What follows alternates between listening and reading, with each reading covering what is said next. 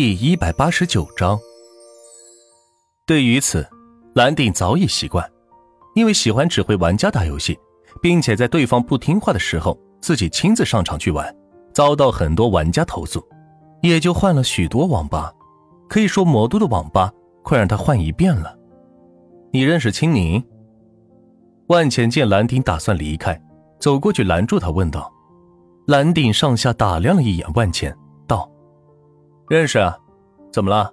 我可没钱啊。’”万钱一听乐了，看来青宁这小子在外面欠了不少钱，都赖在蓝鼎身上了。我是青宁他哥，现在正在组建一支电竞战队，队员都有了，就差个领队的。听说你是训练师，所以专程前来拜访你。万钱将自己的经过简单跟他说了一下。组什么战队？又是一些歪瓜裂枣的队员，没啥意思的。起开，别耽误我找工作。蓝鼎一听，不是让自己还债的，就没打算搭理万钱。年薪十亿，另外，我的队员都是国际参赛人员。万钱看着蓝鼎的背影说道。听到这两个条件后，蓝鼎明显的放慢了脚步，甚至是停了下来，好一会儿才转过身来，对万钱说道：“带我去见他们。”万钱倒是好奇。居然没提钱的事，似乎对这些队员更感兴趣。万钱带着蓝鼎出了网吧，坐上自己租来的小电车，来到留守准备的二手房里。哟，蓝大哥来了！青宁见到蓝鼎，高兴的一下子冲了上来，抱住蓝鼎亲了一口。你小子就知道在外面给我惹事！蓝鼎恨铁不成钢的说道：“蓝大哥。”我这次可没给你惹事，这不，我新认识的大哥万钱，老有钱了。跟你说，跟着他再也不用去什么网吧了，给你开个网吧都没问题，是吧，钱哥？青宁扶着蓝鼎的肩膀，看着万钱说道：“我不需要。”蓝鼎挡开青宁的手，来到房间里四处看看，觉得地方还可以。其中一间房子经过改造，放了五台电脑，其他设备一应俱全。看起来倒像是一个训练室的模样。蓝鼎暗自点点头。跟你们介绍一下，他以后就是你们的战队教练，你们今后所有的训练、生活安排都听他的。万钱对着站成一排的电竞队员说道，但没有得到回应。跟他们说这些没用的，开机吧。蓝鼎说着，来到一台电脑前，打开了机器，熟练的输入了账号，登录了游戏。其他几个队员见状，推选出一个人坐在蓝顶旁边的机器前，打算与蓝顶 solo。原来这些国际玩家都很有个性，别看平时不说话，但是内心里都是事儿。想让一个人领导他们打游戏，除非这个人能胜过他们，否则他们才不会听别人指挥呢。你们几个愣着干什么？我一 v 五。蓝鼎嚣张的说道：“这个场景。”似曾相识，听起来跟青柠说的一样，怪不得青柠学的这么嚣张，原来跟着这么一位师傅呀。几个战队队员忍不住笑出声来。呵呵，上个这么嚣张的人已经被我们零杠二十打成狗了，你也想试试吗？其中一位队员站起来说道：“哼，能碰着我一下，算你们赢。”蓝鼎抠开一瓶红牛，喝了一口，说道。我去，比他们五个职业选手还要嚣张！这句话彻底激起了五位职业选手的好胜心，纷纷入座，打算教教这位大叔如何做人。青柠摩拳擦掌，兴奋的说道：“啊，我蓝哥认真了！”万钱也饶有兴趣的看着他们比赛，看看这位蓝顶是否真如他说的那样厉害。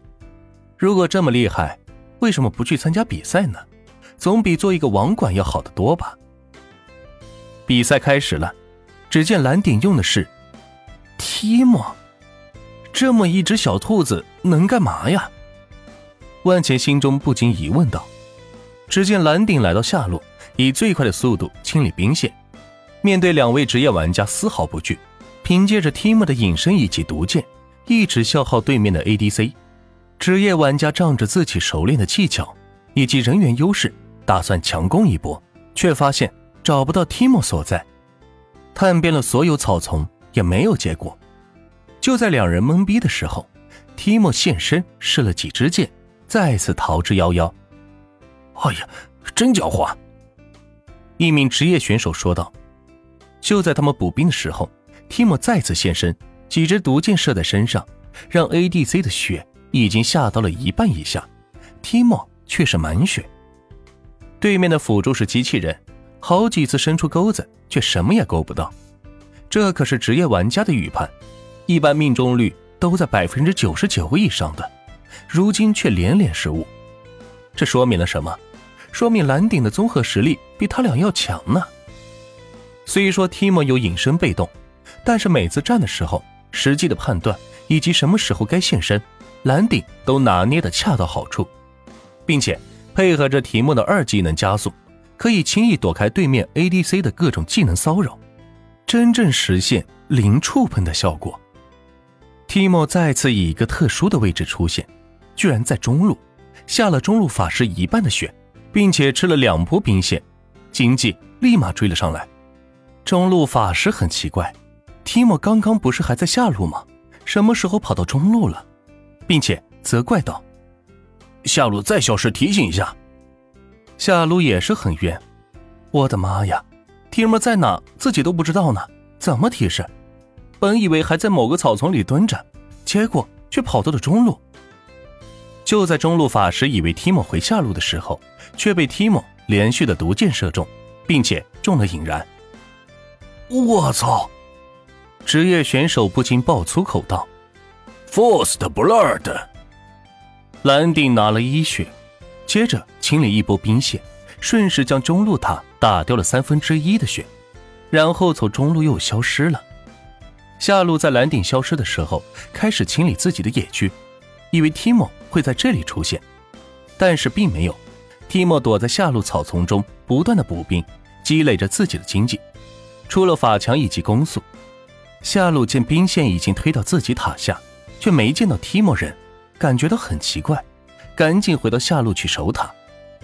此时的提莫早已蹲在了上路的草丛里，等待上路 AD 打塔的时候跳了出来，一连几个毒箭射出，再次隐身到草丛中。在 AD 用技能探草的时候，自己已经加速跑了出来去清理兵线，还不忘射了上路两下。由于拿了一血，又收割了三路兵线，提莫经济比他们任何一个人都要强，装备自然也比他们高出一个层次。凭着强力输出，蓝顶再次把上路给打残，站到塔下准备回城。提莫趁着隐身突进的机会，朝着他是射了两箭，双杀，double kill，收割了上路人头。蓝顶没有继续推兵线，而是去刷对面的野怪。因为五个职业选手不约而同的来到了上路，看来是被蓝顶给杀怒了，想要好好围攻他一波，却发现蓝顶不见了，于是开始在上路每一块土地侦查起来，放了五个针眼，还是没有找到提莫的身影，难道回城了吗？提莫此时把对面野区刷了个遍，朝着下路跑去，又将下路塔打掉了一半的血，五名职业玩家就这样。被蓝顶耍得团团转，连个照面的机会也没有。中路来到上路帮助 AD 推塔，提莫则出现在中路将中路塔推掉。对面打野蹦了出来，想要强杀掉提莫，却奇怪的发现提莫不见了。开始四处打探，却发现地图上显示提莫出现在了下路。我操，这家伙会预卜先知啊！职业打野玩家不禁喊道：“对于这样的预判，已经不是当局者可以判断的了。他们的一举一动，好似都在蓝点的掌握之中，所以可以游刃有余的退出或者进入战场，从而杀掉或者全身而退。如果这样的话，那比赛完全是一场单方面的屠杀而已。”